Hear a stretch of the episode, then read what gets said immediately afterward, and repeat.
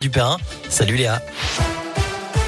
Salut Cyril, salut à tous et à la une de l'actualité à peine ouverte. Les voilà déjà contraintes de fermer à nouveau dès vendredi et pour une durée de quatre semaines. Les boîtes de nuit resteront portes closes. L'annonce a été faite hier par le Premier ministre Jean Castex qui a par ailleurs appelé à lever le pied sur les festivités de manière générale pour freiner la cinquième vague de l'épidémie. Interpellé par un patron de discothèque lors d'un déplacement dans le Cher, Emmanuel Macron s'est engagé cet après-midi à rouvrir au plus vite les boîtes de nuit, promettant également une indemnisation exemplaire. Le chômage partiel va par ailleurs s'appliquer. 8 millions, c'est le nombre de créneaux de vaccination qui vont être ouverts dans les prochains jours pour la dose de rappel.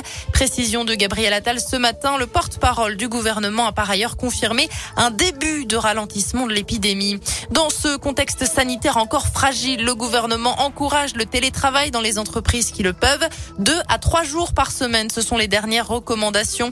Les contrôles d'inspection vont s'intensifier dans les prochaines semaines. Enfin, on rappelle que les enfants de 5 à 11 ans les plus fragiles vont avoir droit à la vaccination contre le Covid d'ici la semaine prochaine. De son côté, l'Organisation mondiale de la santé appelle à mieux protéger les enfants. Ce sont eux qui sont actuellement les plus touchés par le virus. L'organisation qui préconise notamment le renforcement des tests de dépistage. À noter que le masque à l'extérieur va faire son retour chez les élèves de primaire. Il faudra également limiter le brassage des enfants sur le temps de midi. Les personnels de la santé, du médico-social dans la rue. Aujourd'hui, journée de mobilisation et de grève à l'appel de plusieurs syndicats pour alerter sur les difficultés à l'hôpital public. Des rassemblements ont, eu lieu dans la matinée à Clermont-Ferrand, Saint-Etienne et Bourg-en-Bresse, ainsi qu'au Puy-en-Velay. Des revendications qui portaient sur les salaires, mais aussi les formations et les évolutions de carrière. Deux gendarmes blessés en opération près de Valserone la nuit dernière dans un accident. En pleine nuit, les deux militaires basés en Haute-Savoie ont été appelés pour une explosion. Un distributeur automatique de billets à Viry. Sur place, ils ont aperçu les deux malfaiteurs en fuite. Selon le progrès, les gendarmes ont fait usage de leurs armes pour mettre fin à cette course-poursuite.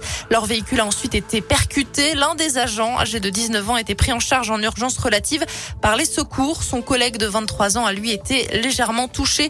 Une enquête est en cours. En bref, dans la Loire, une grande collecte de sang se déroule aujourd'hui dans le chaudron. Ça se passe toute la journée dans les salons de Geoffroy Guichard. Vous pouvez aller donner votre sang jusqu'à 18h30. Du foot avec PSG Bruges à suivre à partir de 18h45. Dernier match de la phase de groupe de la Ligue des Champions. Les Parisiens déjà assurés de jouer les huitièmes. Et puis Lille jouera demain à Wolfsburg pour tenter de se qualifier. La météo pour terminer. Des nuages toujours et de la pluie attendue en fin de journée dans la région. On reste entre 4 et 7 degrés pour les températures. Ce sera mieux demain. On attend des éclaircies, notamment dans la Loire, le Puy-de-Dôme et l'Allier. À plus tard.